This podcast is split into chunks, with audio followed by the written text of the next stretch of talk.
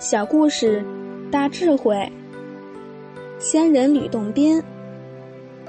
道家有八仙，其中吕洞宾的老师是钟离。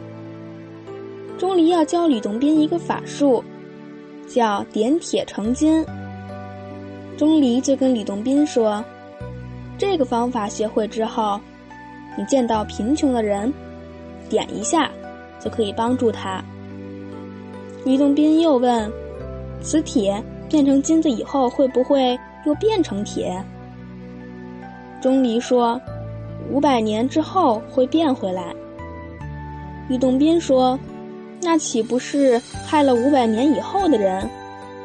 这种事我不干。”他的老师说：“成仙要积三千功行。”他这一念心，三千功行都圆满了。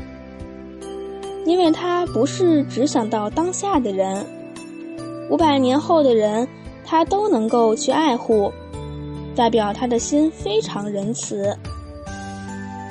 所以，人要学道，存心要醇厚，念念要利益众生，不但要众生现在得利益，来世得利益，往后生生世世都得得利益。